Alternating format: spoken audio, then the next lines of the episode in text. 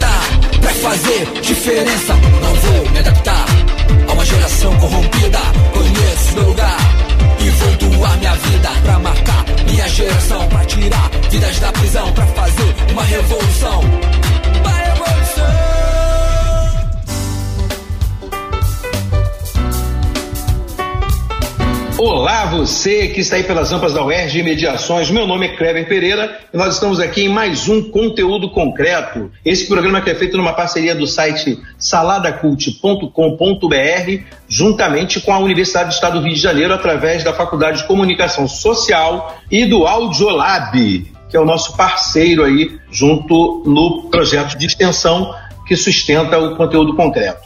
Nós estamos aqui hoje para bater um papo sobre fé, o poder da fé sobre o ser humano, o que, que ela pode fazer, o que, que ela pode causar, como essa fé, a positividade, o otimismo podem trazer para o ser humano aquela sensação de completude, de cura. E para falar sobre isso eu não estou sozinho, não. Estou aqui com Leandro Marques, jornalista, rapper, pessoa fora de série. Tem aí uma parceria no projeto Coletando Vidas, um projeto absolutamente lindo coisa de louco, né? Tem vários projetos, várias entradas sociais aí através de ONGs, né? Trabalhou em Caxias, tirando a galera lá do, da Cracolândia de Caxias. É um cara, um cara espetacular, uma alma difícil de se encontrar igual e uma cabeça fantástica. Um homem que faz rapper de 10 minutos, para mim, não é, não é pessoa comum, não. É um troço fantástico, fantástico, fantástico. Fala comigo, Leandro, como é que você está aí? O que, que você tem feito? Conta pra gente. Um prazer estar com vocês. Eu sou Leandro Marques, sou jornalista, sou rapper, como você disse, e sou um ativista social. A gente trabalha em atividades humanitárias, principalmente voltado para pessoas em vulnerabilidade. Nos últimos anos, a gente tem dedicado a nossa vida, nossa vocação para pessoas que, que estão passando por momentos difíceis, gente que, tá, que é usuário né, de, de, de drogas, de, abuso de drogas. E que quando isso é, se torna é, um, um, problema para a família, quando isso se torna um problema para a sociedade, e aí a pessoa precisa ser resgatada, a gente tem trabalhado nisso. E eu até suspeito falar sobre fé, porque a fé tem sido uma ferramenta muito importante nessa nossa seara né, de, de, de, reinserir essas pessoas, de ajudar não só o usuário, mas as pessoas em volta, né, chamado de codependentes. Eu acho que não houve um momento na história mais pertinente, mais preponderante para falarmos de fé, um momento de pandemia mundial, algo que é histórico, e esse sofrimento, ele, ele leva as pessoas, né, para perto dessa sua espiritualidade. O que a gente precisa fazer é só desassociar a fé da religião, porque a religião costuma dizer que é o instituto da prática de fé, é quando a fé é institucionalizada. Aí tem a prerrogativa do ajuntamento, a prerrogativa da coletividade, e aí a gente precisa fazer essa busca, né, a, a, a raiz da fé. E, e, a fé é uma coisa muito bacana, né? A gente estava conversando aqui antes, né? E o Maurício falou uma coisa muito legal. Ele falou que a religião é como se fosse um hospital, né? A pessoa vai lá, o médico prescreve a receita, porque a pessoa precisa acabar com o sofrimento dela. E aí eu vejo a fé né, como a boa alimentação e a prática de exercícios, né? É algo que a gente vai fazer a vida inteira não é um, um, uma, uma, atitude corretiva, é uma atitude preventiva. Então, valeu, gente. Além do Leandro, temos também aqui o doutor Alexandre Cabral, bacharel em teologia pela Escola Superior de Teologia, doutor em filosofia pela UERJ, doutor em teologia pela PUC, professor adjunto da filosofia aqui na UERJ, professor da casa. Fala com a gente, Alexandre. Obrigado, Kleber, pelo convite. A gente, nos bastidores, sempre aprende uns com os outros. E que tema importante. A experiência da fé como um horizonte de reinvenção de sentido para as nossas dores. Porque esse é um dos temas muito, muito urgentes, porque são muitas as nossas dores no mundo contemporâneo. Os abandonos, as solidões, a experiência da depressão que cada vez cresce mais, os cânceres que cada vez crescem mais, as crises existenciais são muito diversas, como síndrome do pânico, como transtornos obsessivos e assim por diante. Quando a gente experimenta a fé como um exercício concreto de vida, me parece que o que está em jogo nela é fornecer sentido para a vida como um todo. Nas ambiguidades que constituem a vida e também na, naquilo que a gente considera uma dimensão mais luminosa da vida. E, portanto, a fé, ela, muito mais do que um sistema de crenças, ela é, ela é mais uma arte de viver. E eu concordo com alguns autores, autoras, com a vivência de muitas pessoas que não são da, do âmbito acadêmico, que não estão preocupados com a questão meramente conceitual. Eu concordo com muitos discursos que dizem que a fé nos implica por inteiro. Portanto, os nossos desejos, assim como a nossa sexualidade, assim como as nossas esperanças, as nossas dores, os nossos medos, e trabalha-nos por inteiro. Nesse caso, eu acho que a fé tem muito a nos dizer. Ela nos faz perguntar por meio de quais sentidos a vida na sua inteireza vale a pena? Como é que nós sofremos quando sofremos? Como é que nós lutamos quando lutamos? A fé ela não só diz respeito ao que algo é, ela diz respeito a como algo pode ser. Portanto, como disse o pensador Kierkegaard, que é um pensador cristão do século XIX, dinamarquês, filósofo e teólogo, ele dizia que a fé ela injeta possibilidades. Ela injeta nem sempre ela muda algo, mas ela nos muda em meio a algo. E por isso as nossas dores começam a ser novas dores. E nesse sentido, a fé vai sempre rimar com aquilo que o apóstolo Paulo botou como tríade: fé, esperança e amor. É, eu vou destacar a esperança, não no sentido de uma espera, mas no sentido de uma reoxigenação da vida. A vida produzir novos horizontes, novas possibilidades de si. E nesse sentido, uma pessoa que sofre exercendo a fé, ela tem muitos outros oxigênios para que possa respirar em meio ao furacão pela qual ela perpassa. Não é à toa que a tradição bíblica muitas vezes conjuga a fé com experiências concretas de muito desafio. Por exemplo, a abertura de um mar, andar num deserto, a solidão de Jesus com a figura mítica do diabo num deserto enfrentar a fome num deserto. Tudo isso diz respeito a uma fé que não maquiou a vida, mas que produziu vida em meio aos desertos da vida. E por isso ela pôde transfigurá-los. Pôde passar pelo Mar Vermelho, caminhar sobre as águas, que são imagens muito mitológicas por um lado, mas muito concretas por outro. Nesse sentido, a fé não é um colorida da vida. A fé é tornar vida obra de arte mesmo que as dores por vezes retirem da gente muito do nosso ar, a fé traz novos ares para que a gente continue a teimar que viver continua valendo a pena. Caramba! E por último, mas não menos importante, o meu companheiro Maurício Zagari, jornalista, escritor de livros, e eu vou começar já essa entrevista também com ele. O Maurício se apresenta e já fala para gente aí um pouquinho sobre o papel do sofrimento na fé. Como é que é isso, Maurício, para você? Como é que foi no seu livro? Conta pra gente. Fala, Maurício, com o pessoal. Oi, Kleber, Leandro, Alexandre, prazer estar aqui com vocês, com você que está nos ouvindo aí também na rampa e nos arredores, né, ou através do, do podcast. É muito bom compartilhar esses pensamentos com vocês.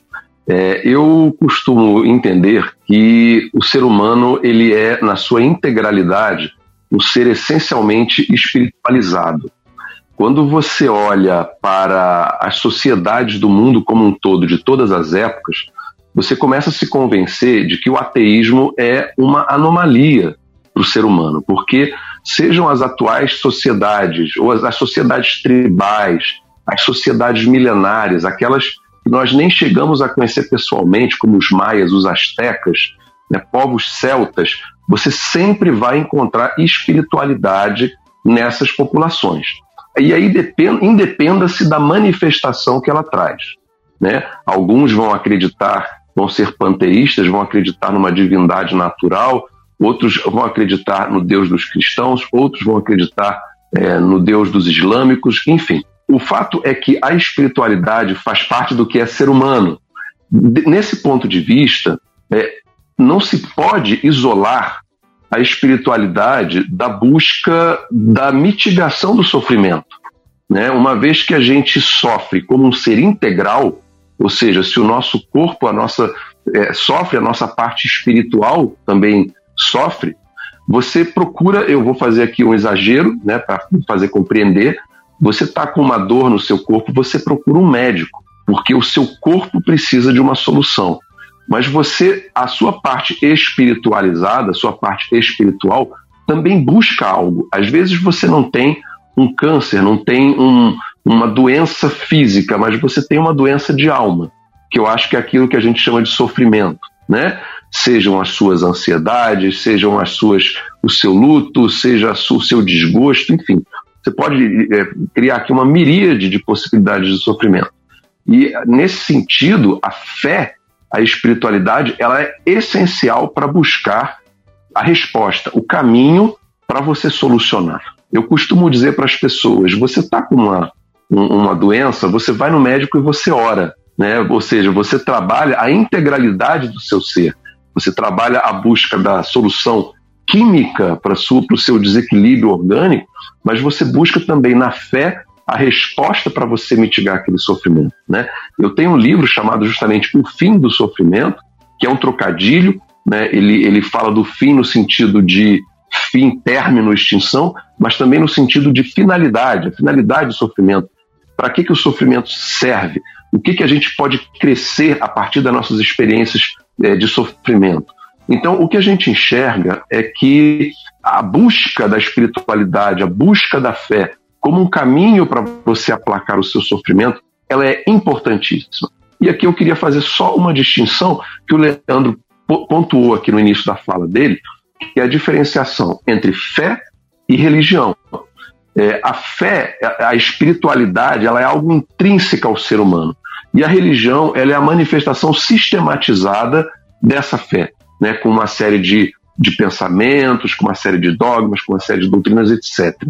É, muitas pessoas que buscam a religião como uma solução para sua, sua dor tendo a religião como a finalidade, como a, o meio para você buscar esse sofrimento, ela tem um potencial muito grande de decepção, porque ela está colocando é, a sua esperança em seres humanos falhos, em sistemas de pensamentos que erram, e muitas vezes ela não vai encontrar a, a solução para o sofrimento. Já a fé, a espiritualidade, ela nunca decepciona, porque ela é um estilo de vida, ela é uma cosmovisão, ela é algo que é muito maior do que simplesmente você buscar é, uma solução pontual para um problema. E se você tem uma espiritualidade forte, uma fé desenvolvida, sólida, alicerçada num terreno é, que não, não é areia movediça, que é uma, para usar o termo bíblico, né, é uma rocha firme, no momento em que você busca a solução do seu sofrimento e você não o encontra na religião, você ainda assim não é abalado, porque a tua fé é muito maior do que aquilo. Então, isso é muito importante na nossa sociedade atual, porque a gente vê né, grupos, muitas vezes, de diversas é, espiritualidades, não vou falar esse ou aquele, em que você tem ali, às vezes, pessoas bem intencionadas, mas equivocadas, às vezes verdadeiramente charlatões. Né? A gente viu casos, para citar é, diferentes linhas de espiritualidade. O, recentemente, o escândalo com João de Deus, lá em Abadiânia, um kardecista. A gente vê aí falsos pastores propondo falsas curas, né, dizendo que você vai ficar curado do Covid se você beber lá uma água assim, assada, e aquilo ali é charlatanismo. Então, é, é, se você busca a religião por causa dessas figuras, por causa dessas promessas, aquilo não vai se concretizar você vai se decepcionar e você vai sair dali pior do que você chegou. Mas quando você tem uma espiritualidade sólida, desenvolvida, que abarca o todo da sua vida, a integralidade da sua forma de ver a vida, assim como o Alexandre mencionou, que abarca é, o, tudo daquilo que você é, pensa, faz e age, que vai determinar as suas escolhas, vai determinar as suas decisões e os caminhos que você vai seguir, jamais você será decepcionado, porque você sabe que as tristezas e os sofrimentos fazem parte, são elementos dessa grande equação chamada vida. Quais são os seus livros mais, mais vendidos, hein, Maurício? Olha, Kleber, o, o meu livro que teve a maior repercussão é um livro chamado Perdão Total, que é um livro que trata sobre perdão. Ele já está aí depois de cinco anos de lançamento na casa dos 40 mil exemplares vendidos. Né? Então, eu diria que ele é, é o livro que teve a maior repercussão. Uh, tem uma série de livros de ficção também, um, não é simplesmente ficção, como eu digo, parnasiana, né? ficção pela ficção, mas é uma série de ficção que procura provocar reflexões no público infanto-juvenil, que é uma série chamada Aventuras de Daniel, já está agora no quarto é, livro da série, também graças a Deus, muito tem uma receptividade muito grande. O primeiro livro da série já está aí na casa dos 15 mil exemplares vendidos. E a gente fala assim, quantidade de livro vendido, porque é o termômetro do mercado editorial, né? Uhum. Você saber a repercussão de um livro, você geralmente você avalia a quantidade de exemplares vendidos. Então a gente está aí, eu tenho 13 livros escritos, então a gente tem, tem militado em algumas áreas diferentes aí, mas sempre procurando é, essa proposta, né? De contribuir é, para a vida do leitor através de, de conhecimentos embasados na teologia cristã, né? não são livros de autoajuda ou coisa parecida, eu também não sou psicólogo, eu deixo, sempre deixo isso muito claro. Né? São livros embasados em teologia cristã, mas já que a gente está no conteúdo concreto, eu vou até pegar aqui o, o, o trampolim do nome, né? tentando trazer a teologia para um campo bem concreto da vida. Né? Porque a gente sabe que existe o campo do pensamento e existe a aplicação prática. Para a gente trazer, quem está falando questões é, de, de, aqui na universidade, né? é como você falar de de ciências aplicadas e ciências de base, né? Então a minha área é ciências aplicadas. Eu gosto de pegar o conhecimento teológico e aplicar no dia a dia da vida. É o que eu costumo chamar de a teologia da Dona Maria, né? Que para todo mundo que não é acadêmico consegue entender. Então essa é a minha praia. Bem, aproveitando aí que o Maurício falou do livro dele, Vamos fazer aí um crossover do episódio que nós gravamos aí com dois escritores que falam também dessa questão que tem tudo a ver, né, com o que a gente está falando hoje sobre a fé. A gente vai estar tá falando nessa pequena entrevista com os dois escritores que a gente convidou sobre a necessidade do divino, como o humano vê aí essa necessidade do divino, para poder casar um pouquinho com esse papo que a gente está tendo sobre fé. Fica aí com esse crossover de um outro episódio nosso, um pedacinho dele para você poder alimentar um pouquinho a reflexão.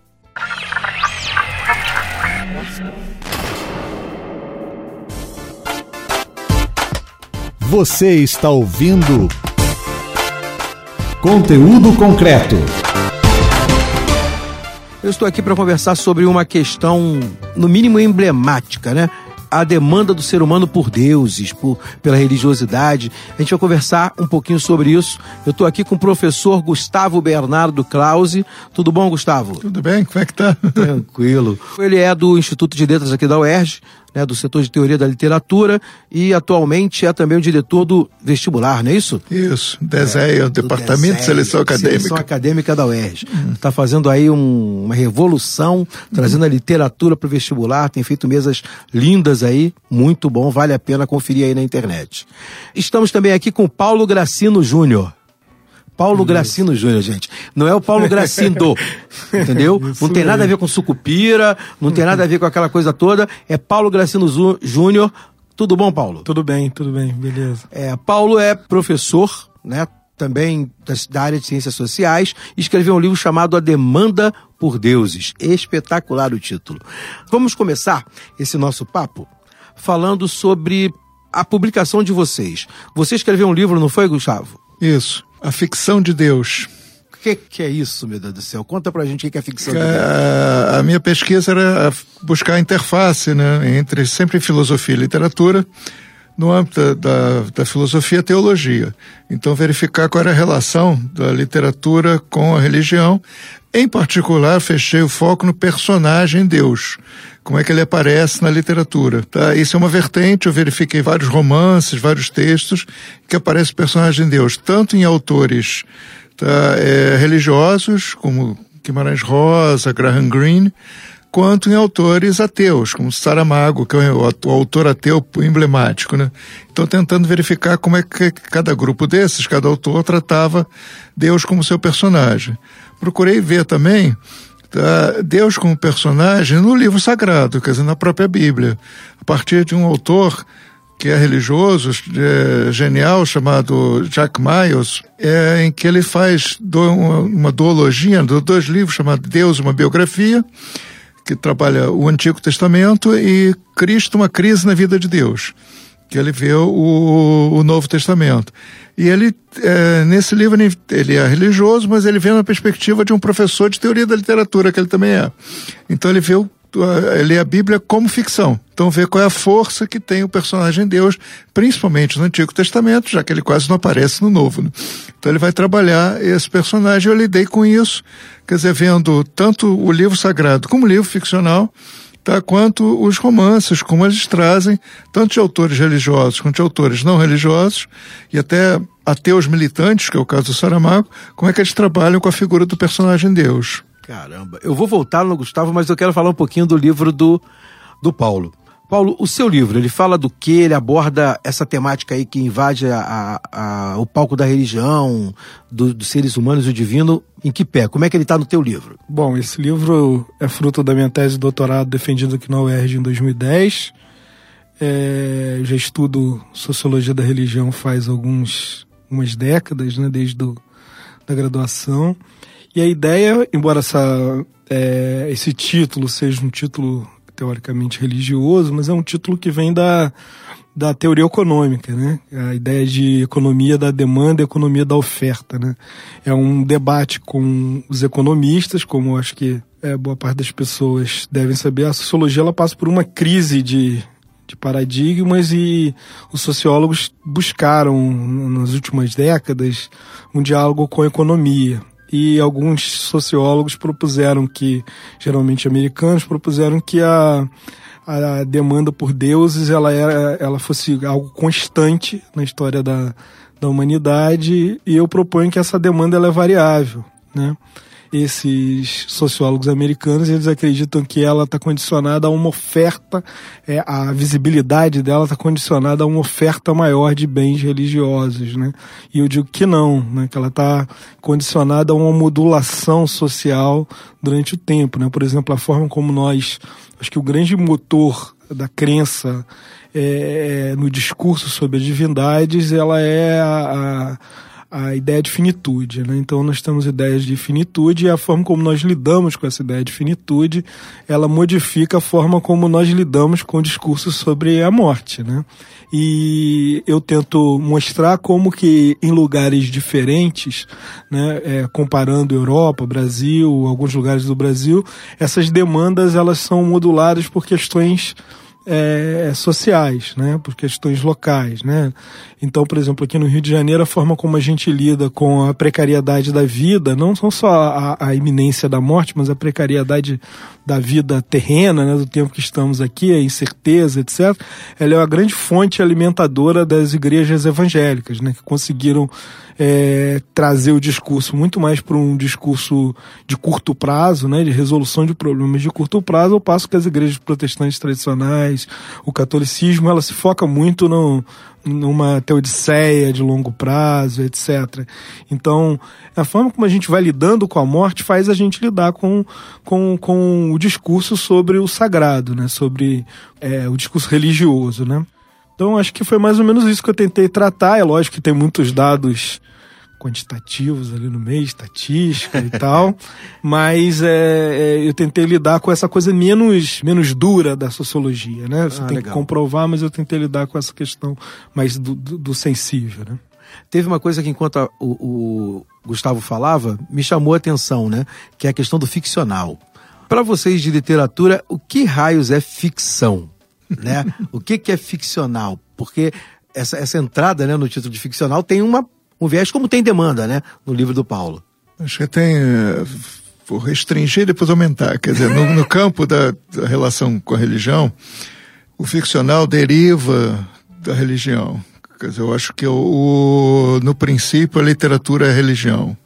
Essa tese que eu, que eu dei, uma das teses que eu defendo no livro, que no princípio tá, o imaginário, o ficcional se apresenta não como ficcional, mas como verdadeiro, embora transcendente, indemonstrável, incognoscível, mas uhum. se apresenta como verdade. Quer dizer, e, não, e, e, até hoje, né, normalmente quem crê, não crê que está crendo numa ficção, crê que, que existe tá, um, um ser superior, é, uma, uma entidade, lá o que seja, porque justifica toda a sua crença, todas as suas orações.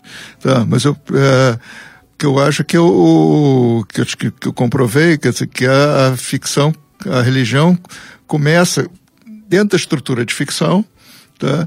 Só que a ficção não apresentada como ficção, mas como verdade. Uhum. E depois ela se, se, separa, quer dizer, no princípio, tá? a poesia é reza. E a reza até hoje tem forma, tem normalmente forma de poesia. Tá? E todos os componentes da religião têm o mesmo valor que os componentes da literatura. Por exemplo, o aspecto de catarse tá, de uma ficção que nos permite purgar sentimentos reprimidos, tá, você encontra na relação religiosa. Tá, um exemplo bem, bem um pouco mórbido, mas bem simples. Tá, você morre uma pessoa muito próxima a você, nós demoramos muito a realizar essa morte. Então você é capaz de ir no velório e não conseguir chorar, emocionalmente você ainda não fechou, ainda não, não caiu a ficha. Né? Então você tem dificuldade de chorar, fica até preocupado que os outros vão achar você insensível e tal. Mas na hora que alguém, normalmente um leigo lá, ou, tá, vai fazer uma reza pra, na hora de fechar o caixão, etc., vai fazer uma reza, você imediatamente se comove, né? porque a reza que é a poesia que permite a catarse de um, sentimento reprimido. Você não chora exatamente por aquela pessoa que morreu, mas por todas as, as perdas simbólicas que são evocadas pela reza, que é a poesia. Tá? Então permite essa, essa reação. Você até chora mostrando o rosto, para todo mundo ver que você está chorando e tal, ali. É, depois volta, volta a, no dia seguinte você é capaz de chamar a pessoa do lado, porque vai demorar muito a realizar tá, de fato essa morte, mas você vai precisar da literatura. Tá? Então você precisa da literatura pra, do, do ficcional para soltar sentimentos reprimidos. E, e a literatura, no momento que você a vive, né, você a vive como real, né? não, não só como real, como mais real do que o real. Então, uma relação com, com a arte pode ser mais intensa do que a relação cotidiana, que a gente tem uma série de antepados, a gente não sabe como reagir. Agora, na hora que você está só em contato com romance, com uma peça de teatro, você solta a é, sua franga emocional, você consegue se uhum, soltar. Claro, claro. Então tem essa, esse elemento que é forte, né? E o outro elemento, né, mais amplo, é que num, num, certo sentido, já defendido por muitos linguistas, por muitos teólogos, tá, por muitos filósofos, num certo sentido, a gente não tem acesso à realidade. Tá? Você só tem acesso à realidade por, ao imaginá-la, quer dizer, ao estabelecer uma hipótese que é ficcional, toda hipótese é, ficção, é uma ficção, tá? uma convenção, todos os discursos, no fundo, são ficcionais. Isso já está o discurso jurídico, o discurso pedagógico, o discurso político, tá, o discurso religioso, claro, o discurso tá, é, médico, mas o discurso ficcional, estrito senso ficcional, ele tem a diferença que ele se apresenta com ficção. Se ler um romance, romance te avisa, isso é um romance. Tá? Então você pode ler sabendo que aquilo não é verdade. Exatamente por isso você pode lê-lo como se fosse mais verdadeiro do que a verdade. Tá ali. Então, se, e nos outros discursos, não. Você está mediado pela necessidade de confirmar ou de asseverar, de, de convencer os outros, de doutrinar os demais, em qualquer dos discursos. Uma frase de um, de um filósofo do Kant, né? A ficção é mais real do que o real. Tá? Porque ela tem uma sensação de realidade maior. Até porque ela se preocupa em fechar né, as, as arestas que ficariam abertas Exatamente. Se, diante do que é Exatamente. mitológico, do que é. Você controla explicado, claro. é, dentro de uma noção de, de controle.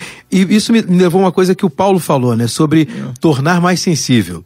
Será que tem a ver com isso, Paulo, com tornar mais sensível, talvez toda essa articulação que a gente faz, esse pensamento que, que, que o homem acaba fazendo nos grupos e tal, tem a ver com tornar mais sensível para ele? Sentir mesmo de verdade? Aí ele faz a partir do que ele pode criar como ficção?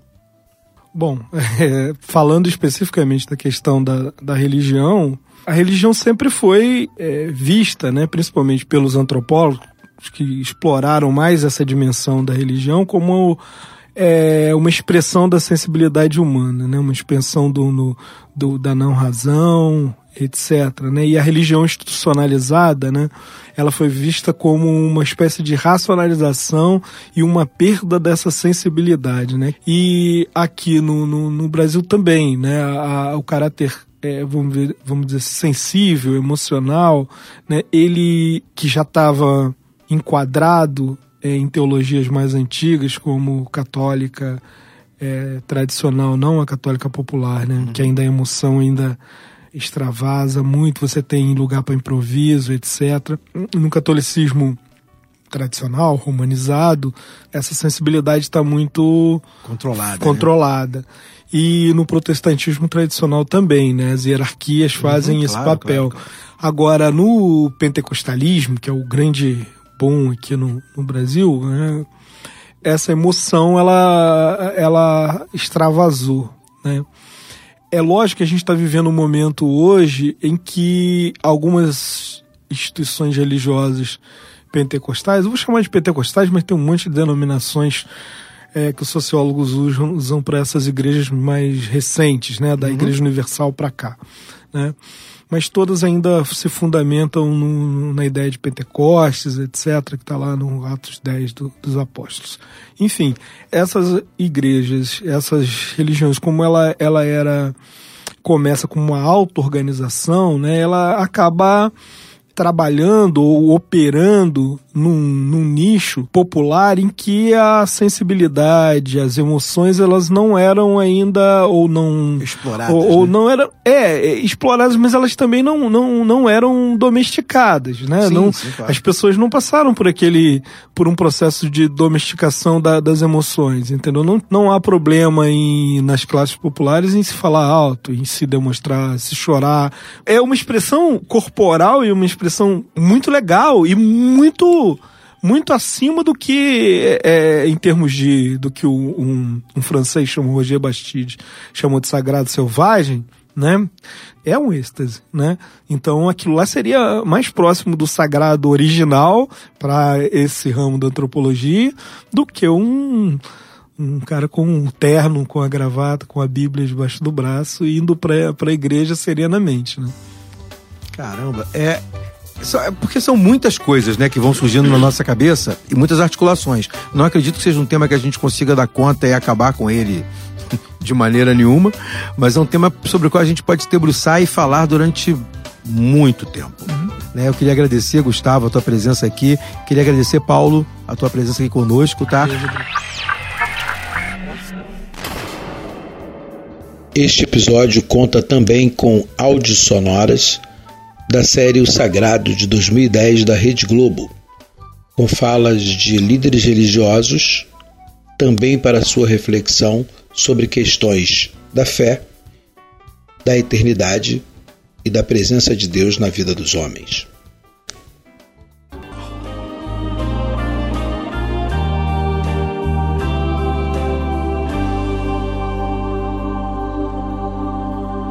Qual o papel da religião no mundo contemporâneo? O mundo atual apresenta novas formas de viver e de nos relacionar com o próximo. Recebemos informações que nos ligam a pessoas e a lugares distantes. Somos estimulados a ter, a consumir cada vez mais. Enfrentamos um mercado de trabalho exigente, competitivo. Nesse ritmo da vida contemporânea, há espaço para a religião? Eu gosto muito de uma frase de Agostinho, um teólogo muito antigo, que dizia que há um vazio no coração do homem e esse vazio tem o tamanho de Deus. Eu observo claramente a diferença entre uma pessoa que tem e uma pessoa que não tem religião, porque religião é o espaço da esperança, tanto para o presente quanto para o futuro. Uma sociedade que preza as realizações pessoais é capaz de se sensibilizar com as necessidades do outro no mundo contemporâneo, as pressões são maiores, muito maiores, tanto para o mal quanto para o bem. Precisamos de uma perspectiva que nos coloque então no centro da visão de Deus a nosso respeito. Fomos criados à sua imagem e à sua semelhança. Logo, eu devo ser tratado como essa imagem e semelhança. A implicação é imediata. Também devo tratar você como sendo imagem e semelhança de Deus. Se todos nós tivéssemos essa perspectiva, o mundo seria muito, muito melhor.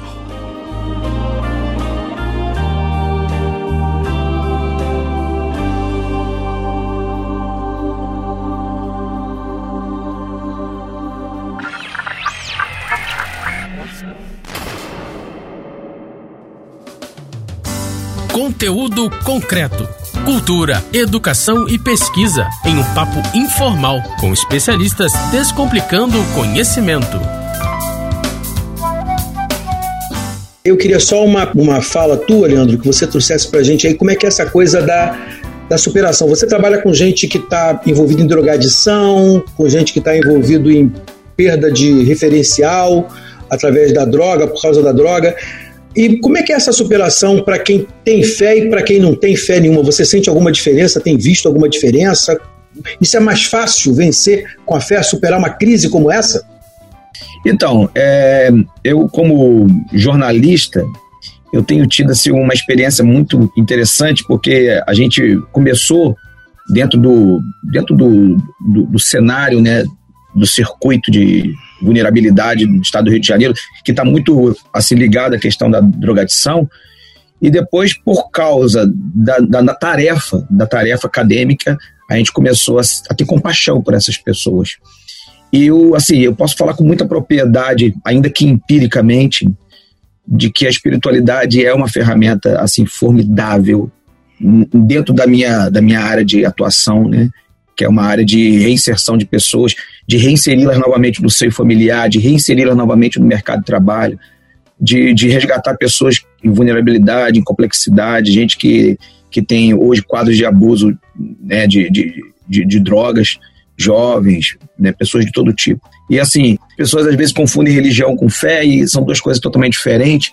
A fé é uma coisa que tem uma prerrogativa individual, que tem uma prerrogativa é, é, metafísica do ponto de vista né, é, pessoal, porém a religião é algo que é e a religião ela tem ela tem isso ela que é a coisa da, da, da comunhão né, das pessoas estarem reunidas ou para aprender sobre né, os dogmas as doutrinas ou para serem levadas a algum ato de fé coletivo dessa, dessa prática né, do ajuntamento e aí a gente volta para as origens da fé. A gente precisa agora estudar o que é fé, até do ponto de vista individual, para justamente desassociar da religião. É, é algo assim, para mim, é algo assim, é, é, tipo estudar física quântica, né? É uma coisa muito complexa. E a gente ainda está arranhando ainda a superfície disso tudo, né? E a gente não tem ainda muitos elementos, talvez daqui a alguns anos a gente tenha.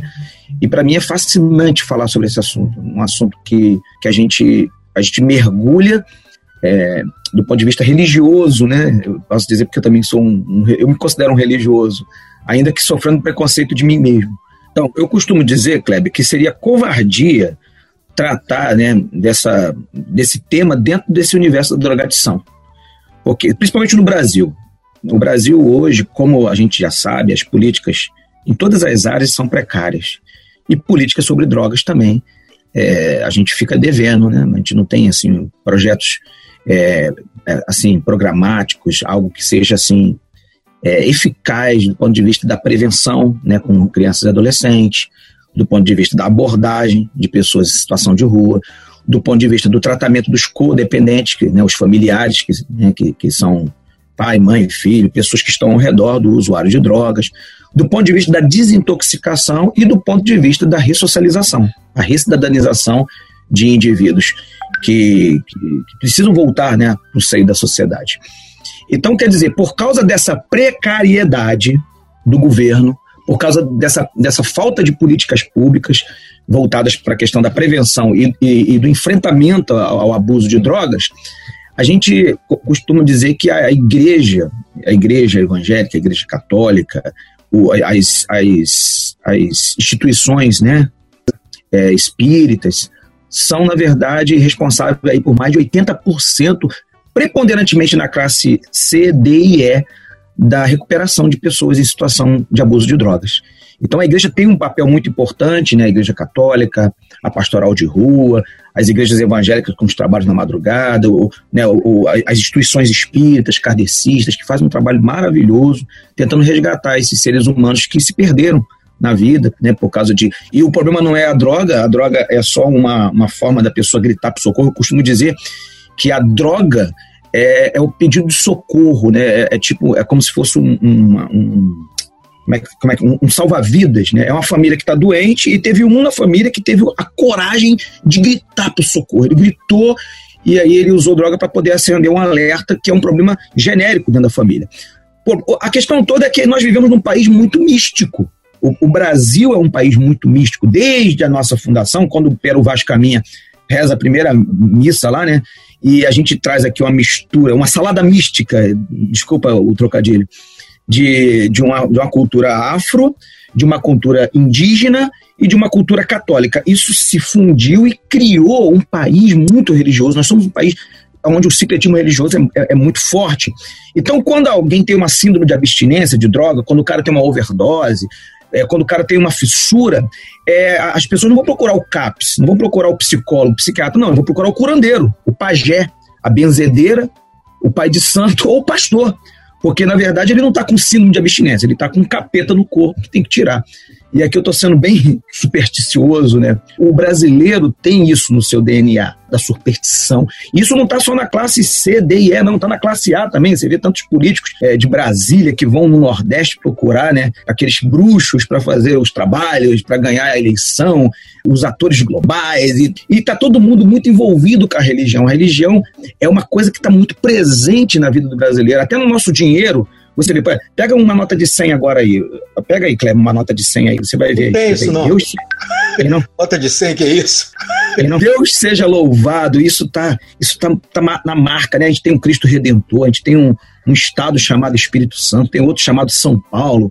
Nós, nós, né, dizem que é terra de nosso Senhor, dizem que Deus é brasileiro. Eu, eu duvido né, disso, não sei. E aí, quer dizer, tá tudo assim, a gente fala, vai com Deus, fica com Deus, essa, a questão da espiritualidade está muito ligada à vida do brasileiro. Agora, a gente precisa entender o que, que é religião e o que é fé. Né? Agora, eu posso dizer da minha experiência de que, voltando agora para a questão científica, de que a fé, na minha prática de trabalho social, de trabalho humanitário, tem sido uma ferramenta assim formidável é, o positivismo, é a ampliação de horizontes, porque quando a pessoa é usuária de drogas, principalmente quando ela entra numa, numa questão de complexidade, né, e se torna, por exemplo, pessoa em situação de rua, é, se ela não tiver um horizonte, se ela não tiver uma, uma perspectiva melhor de vida, ela acaba se amufinando.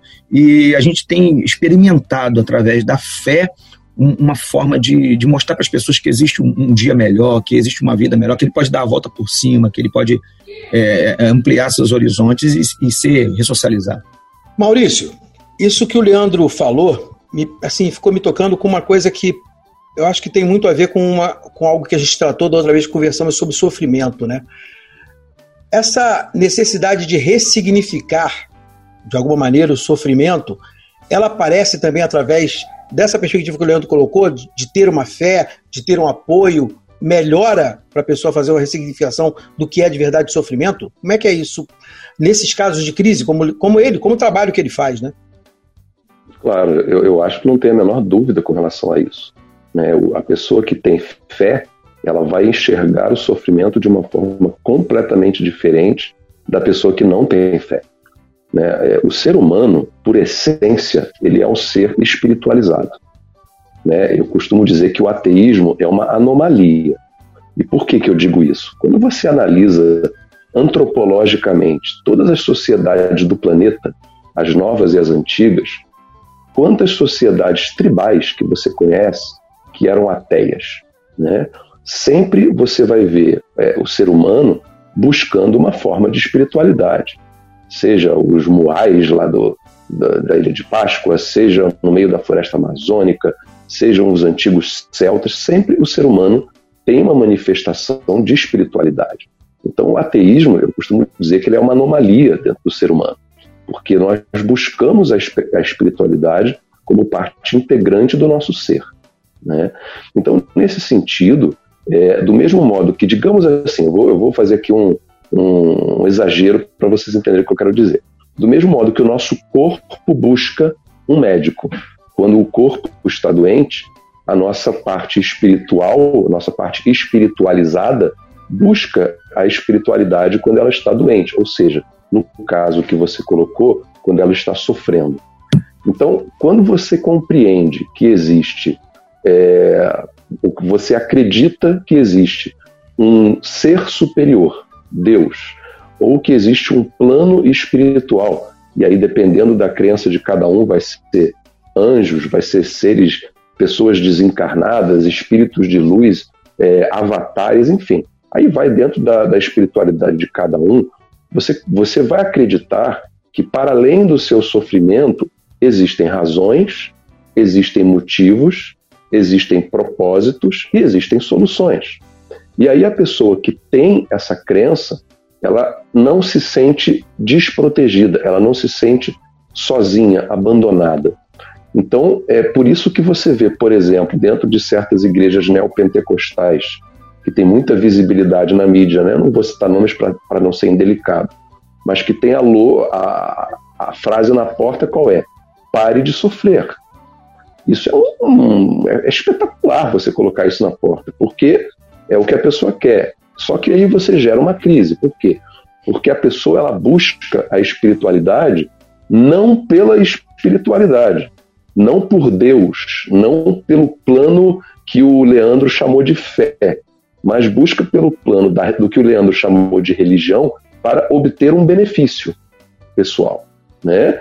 Então a, a espiritualidade ela se torna utilitária, né? Ou seja, gente, são pessoas que vão fazer uso da igreja, por exemplo, ou do, do centro ou do ambiente espiritual, é, religioso que ele quiser, porque ele quer atingir um fim, assim como você procura um consultório médico porque você quer um fim. Só que quando o médico te dá a receita e você fica curado, você não volta mais no médico. Assim como uma pessoa que busca um ambiente religioso por interesse utilitário, assim que ele, se ele alcança o que ele quer, ele não volta mais lá. E a espiritualidade dele para aí. Então, eu acho que a espiritualidade, a fé, né, a gente pode aqui é, trabalhar com os termos, mas eu vou chamar de espiritualidade, tá? É, ela é muito importante no combate ao sofrimento, porque ela te mostra caminhos, ela te mostra propósitos, ela te mostra soluções, mas eu entendo que a espiritualidade não pode ser trabalhada exclusivamente como uma solução de problemas, uma solução de sofrimentos, porque senão ela não se presta ao que ela nasceu para ser. Né? A espiritualidade ela se apresenta como um caminho de vida, como um estilo de vida, e não apenas como algo que você busca num ou no outro momento. Então, na minha perspectiva, tá? na, minha, na minha perspectiva, o que eu vejo é que muitas pessoas buscam a espiritualidade ou a religião como um meio de solução de sofrimento, de mitigar o seu sofrimento. Mas me perde um pouco o sentido quando para ali. É aquilo tem que ser o ponto de partida para uma espiritualização de vida, né? É, até porque muitas pessoas que buscam a espiritualidade barra religião para sanar o seu sofrimento não terão o seu sofrimento sanado. E aí se revoltam contra a religião. Né? É, e, e, você vê isso em muitas circunstâncias. Você pega, por exemplo, vou pegar um exemplo que teve grande, grande repercussão na mídia recentemente, né? o caso lá de Abadiânia, do médium João de Deus. Né? É, a pessoa que tem a sua espiritualidade kardecista, se ela é firme naquilo que ela crê, aquele exemplo ali, digamos assim, de fracasso, de fraude, de malignidade, né? Aquilo não vai afetar a fé dela, assim como um cara que vai numa igreja evangélica e descobre que aquele determinado pastor enganou ele ali em alguma coisa, não terá sua espiritualidade abalada, porque ele verá que aquilo é um mau exemplo e que aquilo não representa o todo da fé. Já a pessoa que tem a espiritualidade como um estilo de vida, ela consegue passar por aquilo. A pessoa que colocava na mão daquele charlatão ou daquele mau é, é, sacerdote, curandeiro, pajé, o nome que a gente quiser dar, tá? O representante, a sua esperança, ele vai ser destruído, porque aquilo ali era o foco da espiritualidade dele. Então eu acho assim, é, concluindo e resumindo, eu acredito que sim, a espiritualidade, a fé, né, o nome que a gente queira dar, tem um papel fundamental na mitigação do sofrimento, mas eu entendo que a espiritualidade não pode ser encarada como a pílula. Ela não é a panaceia para a solução do sofrimento. Ela tem que ser vista como uma cosmovisão, como um estilo de vida, e uma das partes desta cosmovisão é o combate ao sofrimento. Entendeu? É, esse é o caminho que eu sigo, é, é assim que eu enxergo. É, rapaz. Você está ouvindo conteúdo concreto.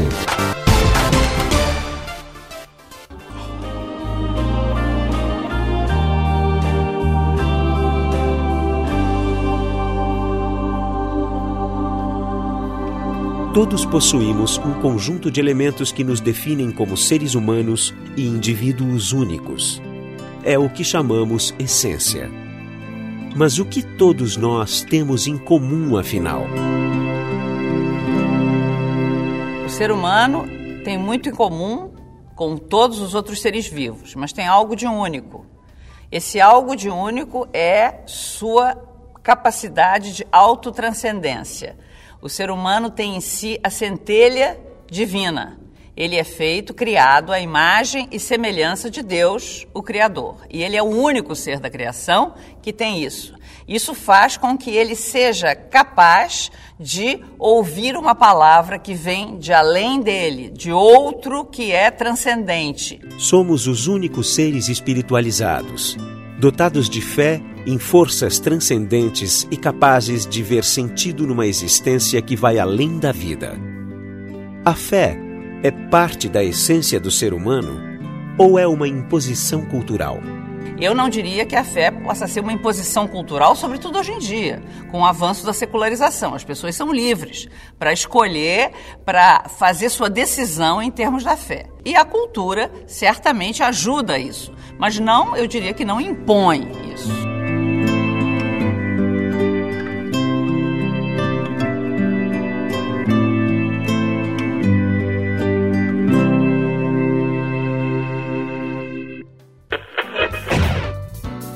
A gente vai agora para essa terceira rodada que eu acho que é a, a, a, parada mais complexa, né?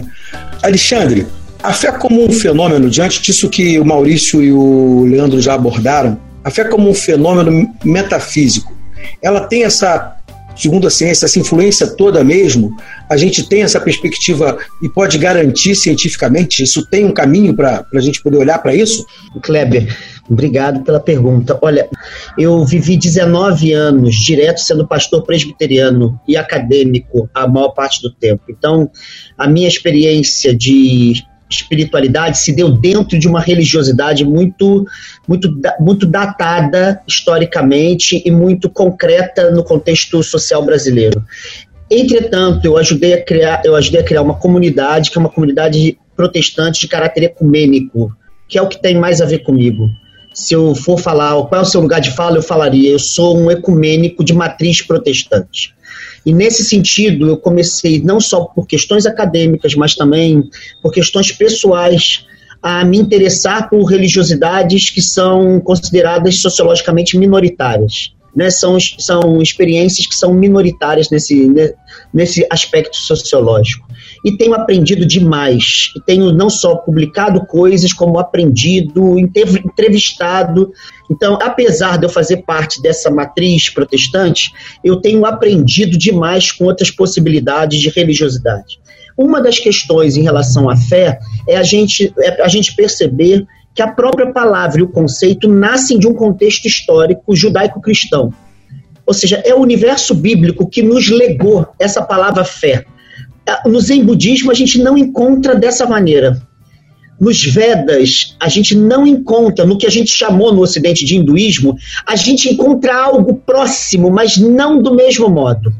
É, em, em, em, culturas xamânicas, a gente não encontra a ênfase que se encontra. Na filosofia grega, a, o verbo crer, pisteo, ele é uma ofensa, ele é um grau inferior do conhecimento. Então, a nossa tradição judaico-cristã nos legou uma experiência muito interessante, me parece, que tem muito a ver com o meu caminho pessoal, que é a experiência que eles tiram de uma matriz matrimonial.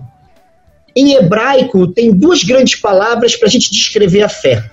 Assim como nos, nos evangelhos e na literatura do Segundo Testamento Bíblico.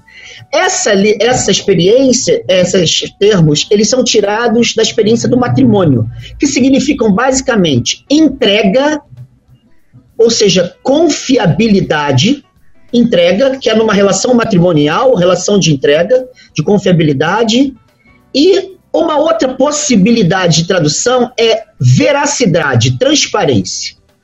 Então, são duas palavras que eu diria que são importantes para a gente compreender que na tradição de Israel, a fé ela é histórica, ela é comunitária e singularizada, é o povo que crê, e são os membros do povo que creem. Então é uma elaboração simultaneamente individual e coletiva. E ela faz parte da concretude histórica daquele povo. É o Deus de Israel que ouviu o clamor, o sofrimento do povo e interveio na escravidão do Egito, escravidão secular, diga-se de passagem. Então, todas as experiências de fé tem a ver com a transformação histórica do povo e das pessoas da singularidade.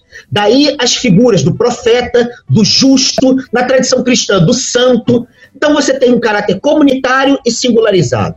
Isso é importante por quê? Porque a, a experiência de fé nessas, nessas duas grandes literaturas da Bíblia cristã, né, Primeiro Testamento e Segundo Testamento, não se reduz ao âmbito doutrinário, apesar de produzir doutrinas. Então a fé é uma relação comunitária e pessoal com a divindade que se manifesta na concretude histórica das existências singulares e da existência comunitária. E que aparece sempre de maneira libertadora. Então, tem um problema dos sofrimentos históricos, que na tradição judaica, mas também cristã, chama-se iniquidade, que não é qualquer mal e nem qualquer sofrimento é, sobretudo, o mal e o sofrimento atrelados à injustiça. E são muitos os sofrimentos nesse mundo bíblico e também extra-bíblico que tem a ver com a iniquidade. E nesse sentido, a fé, como disse o teólogo Paul Tillich, é um ato da pessoa inteira de ser e estar possuído por aquilo que nos toca incondicionalmente. É assim que ele fala. O que, que significa isso? Que a fé diz respeito à totalidade de quem somos, nas suas raízes históricas, comunitárias, singulares, afetivas e assim por diante. Não diz respeito a um ato parcial do sujeito na sua relação com o todo. Gostei muito da fala do Maurício. A espiritualidade tem a ver com estilo, com modo de ser, né, com uma cosmovisão. Tem a ver com essa ideia de uma visão do todo, que abarca a vida por inteiro. Eu diria que eu concordo bastante com ele. Por outro lado, a fé é um exercício que se dá mediante essa relação.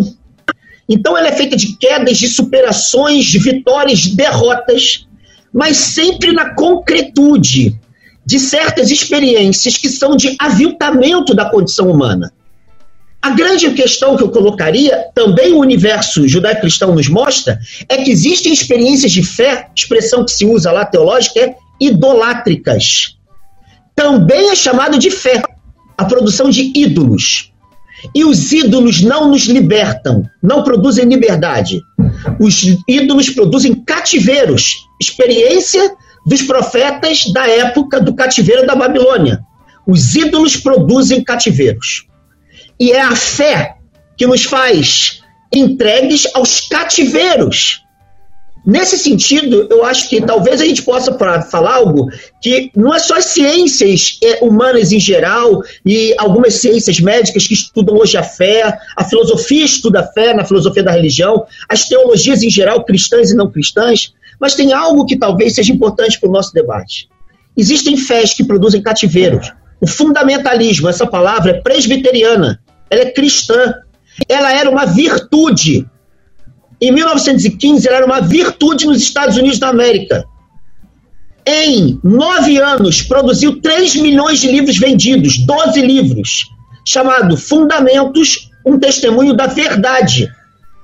É um conjunto de livros teológicos que produziu uma corrente, que era uma virtude nos Estados Unidos. E que hoje é um, é um adjetivo negativo pelos efeitos na linguagem bíblica idolátricos que produzem. A questão é de que fé se trata? Porque existem muitos cativeiros, violências legitimadas por experiências religiosas e espiritualidades idolátricas no, no adjetivo bíblico.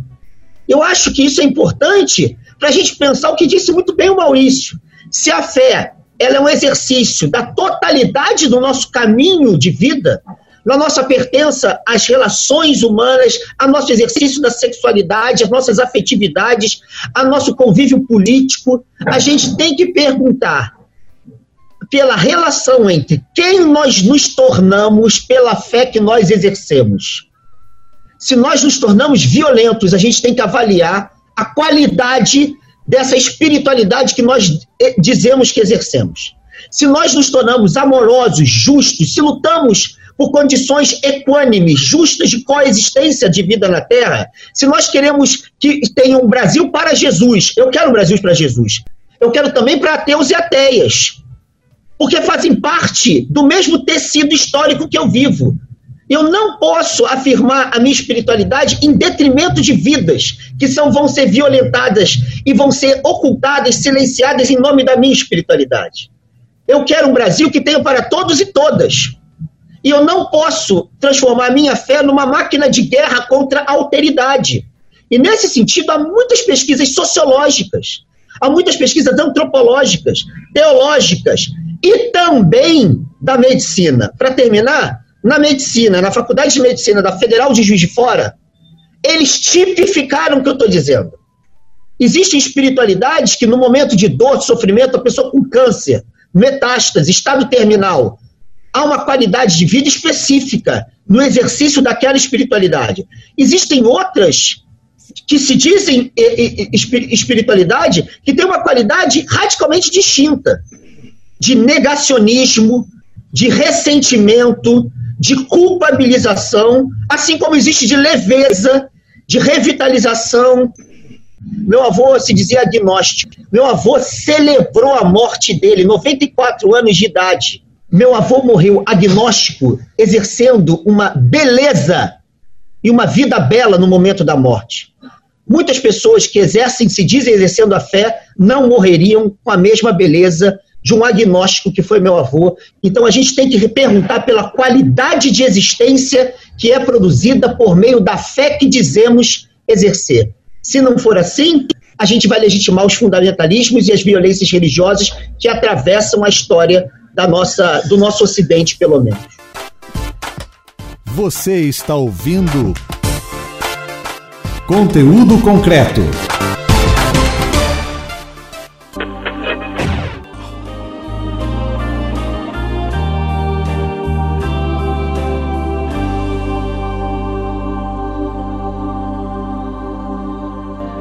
Sabemos que um dia iremos morrer.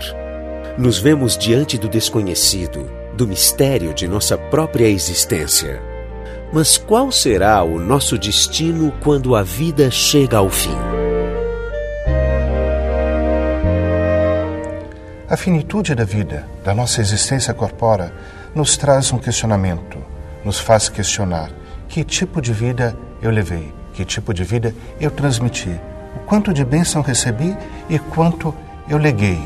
A finitude da vida nos remete à formulação de uma pergunta: será que nessa finitude eu tive a capacidade de viver infinitas bênçãos, construindo uma vida com amor e plenitude?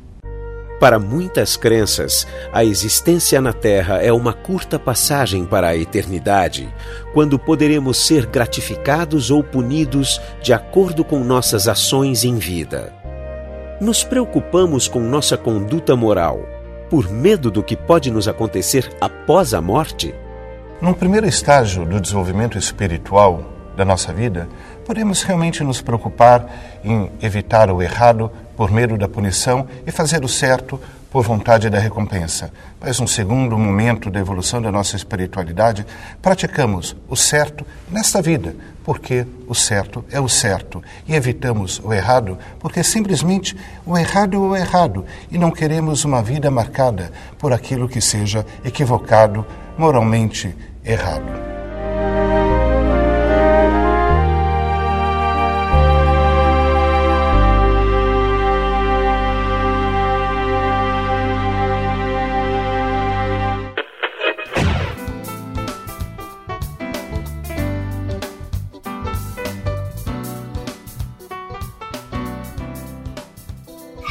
Ser humano é influenciado com isso, Alexandre? Como é que isso vem na história do ser humano influenciando? É, a gente tem pouco tempo, mas eu acho que dá para você dar uma cacetada nessa área aí. Puxa, rapaz, essa pergunta demandaria uns três dias para eu pensar, amadurecer, porque essa é uma pergunta que muita gente quer, quer saber. Como é que é possível ter fé? Esse verbo que a gente usa. Como é possível enfrentar com esse, esse outro horizonte que o Maurício tão bem falou, essa cosmovisão, essa maneira de você ser no todo, né? Como é que é possível? Eu, eu diria assim, já que é para dar uma cacetada, que tem um elemento que é de gratuidade na, na espiritualidade ou na fé. Porque, por um lado, a gente exerce, por outro, não é causado por nós. No sentido de que não basta eu dizer eu quero que amanhã eu seja para que amanhã eu me torne. É um exercício que nasce de uma experiência de permeabilidade. Para usar uma linguagem religiosa que talvez seja interessante, é uma permeabilidade com mistério. É um deixar-se tomar por. É um deixar-se ser atingido por. Eu, eu, gosto de comparar isso ao nascimento do meu filho que foi para o parto normal. Que de normal não tem nada, né? Que é uma loucura aquilo. E quando o médico colocou meu filho no meu colo e segurou as minhas costas, ele, ele no ombro da minha esposa, ele depois pegou, deu para a enfermeira e disse uma coisa muito bonita. Ele disse assim: Pai, é assim mesmo o procedimento. Antigamente não se fazia assim. Uma criança com 3 quilos na mão de um pai ganha 3 toneladas. E antigamente caía no chão. Olha que loucura. Então, o procedimento é a gente empurrar mesmo. E ele disse assim: Eu sou pai e sei, eu sei o que, que acontece. A gente não sabe por que chora e por que ri. E ele disse assim: é uma experiência eterna, divide a nossa história em dois. Essa expressão dele é muito significativa. A gente não sabe nem por que, nem para quê. Se alguém perguntasse, Alexandre, por que você está rindo? Não sei. Por que, que você está chorando? Não sei. Para quê? Também não sei. Esse sem porquê e sem para quê, eu diria que é uma espécie de matriz da espiritualidade. A gratuidade. A única coisa que eu estava ali era aberto para a experiência. Mas eu não fui a causa da experiência. Eu fui o veículo, eu fui tomado por a, pela gratuidade daquela beleza, disso que ele falou: 3 quilos são 3 toneladas. Quem é pai já pegou um bebê no colo, sabe o que é, uma mãe sabe o que é. Você não sabe o que fazer, você, você acha que o mundo vai cair, você desmorona, porque tem uma desconstrução naquele bebê nas suas mãos. Mas aquilo é gratuito. Então, estar aberto para e ter a coragem de exercer a arte do cultivo que nasce desse encontro, eu acho que é por aí que a gente entende que a fé ela tem que lidar com essa vulnerabilidade, não no sentido negativo, ser vulnerável a um encontro, a gratuidade de um acontecimento, mas ser corajoso e corajosa o bastante para exercer o que nasce do encontro. Caramba, eu acho que isso me remeteu agora é, à questão do fechamento, né? Que algumas estruturas da própria vida trazem, né? A pobreza, a fragilidade, a menos-valia que a gente vê em vários cantos. Aí eu acho que o Leandro pode nos ajudar nisso.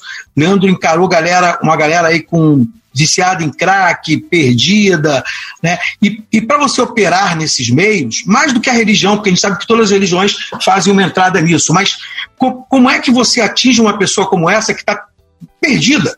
Ela está desolada de si mesmo, separada de si mesmo, perdeu essa esperança que o Alexandre colocou muito bem, não consegue entender o próprio sofrimento. que o Maurício colocou. Como é que você dá de cara com uma pessoa dessa e tem força para entrar? E aí, no âmbito de quem faz, né? Como é que há força em quem faz para poder atuar nessa pessoa e como é que essa pessoa consegue é, ser restaurada, como, como coloca no projeto que você, que você faz parte, coletando vidas. É, porque o Coletando Vidas é uma, é uma, uma associação à questão também da sustentabilidade. A gente sustenta o nosso projeto com pets, tampinhas de garrafa, com latinha, né, com resíduos. Então a gente costuma dizer que se uma tampinha de garrafa, se uma garrafa PET pode ser reciclada, por que, que o ser humano tem que ser jogado fora? Então a gente pode também reinserir essa pessoa de volta ao seio familiar, de volta à sociedade. E aí o que acontece? Eu sou até suspeito para falar, porque na minha área de atuação, a fé ela é muito preponderante. A fé é preponderante demais porque o Brasil foi fabricado, o Brasil foi construído na base de fé, né? As catedrais, as paróquias, né?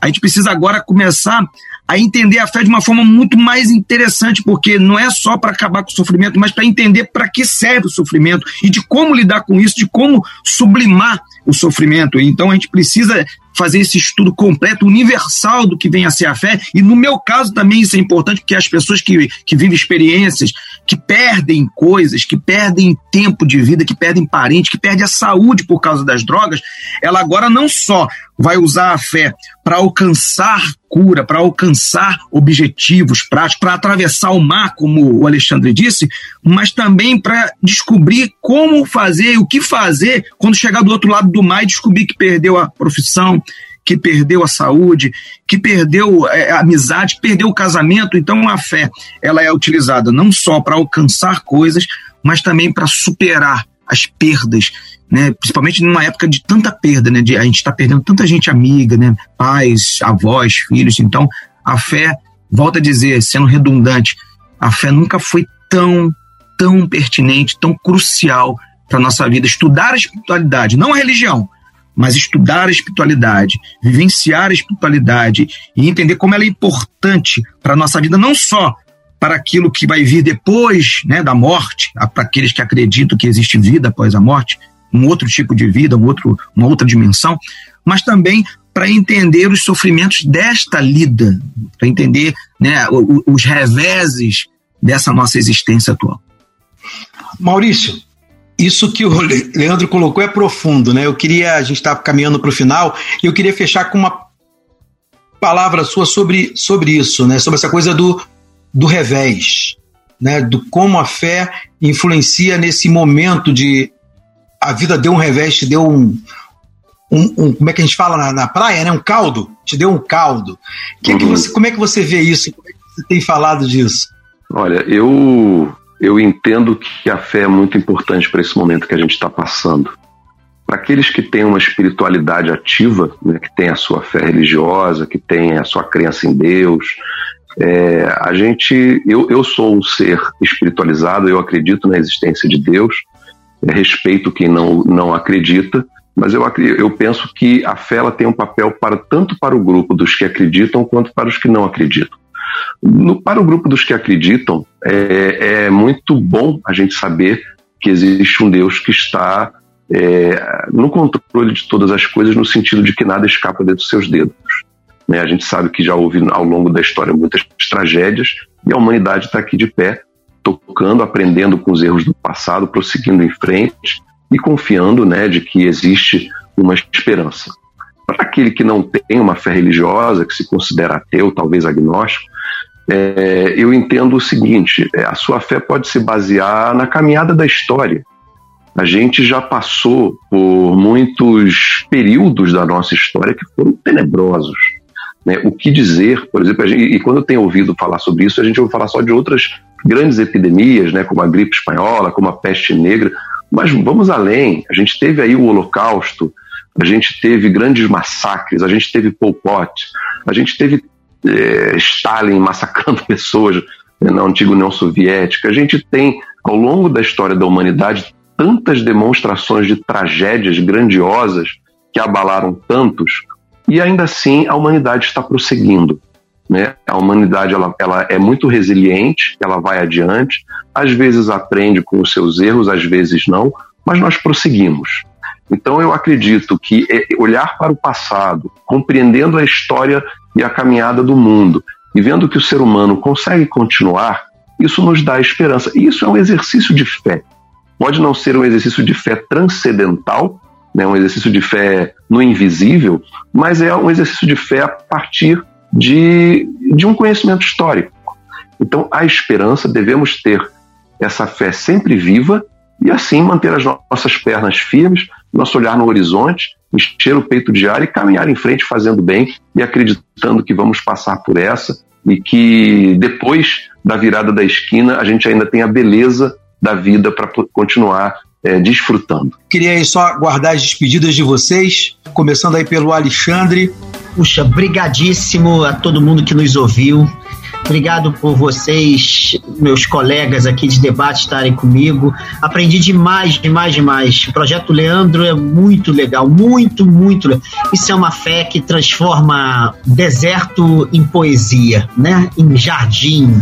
Beleza. Maurício, um sábio, um espiritualizadíssimo, como ele falou no final, né? Um homem que exerce a espiritualidade, falou a partir das entranhas de si e dos seus estudos. E você é um comunicador muito generoso, brilhante, passa a bola muito bem, brinca. Obrigado pelo privilégio de estar com vocês. Um abraço. Leandro Marques. Queria deixar aqui o contato aqui do Coletando Vidas. O nosso site é coletandovidas.org. Se você quiser saber mais sobre o trabalho que a gente faz, de ajudar as pessoas em vulnerabilidade a serem reinseridas no mercado de trabalho, nas suas famílias. É um prazer sempre, assim, um prazer imenso estar com você, Kleber. Despedida, Maurício Zagari. Gente, obrigado, um beijo para todos vocês. Prazerzão conhecer o Alexandre e o Leandro. Kleber está aqui com você de novo, poder contribuir de algum modo. E um grande abraço para todos aqueles que estão nos ouvindo. Fiquem firmes, tenham fé. E para você que ficou aí com a gente nesse exercício de fé, Fica com Deus e até a próxima. Conteúdo concreto. Cultura, educação e pesquisa em um papo informal com especialistas descomplicando o conhecimento.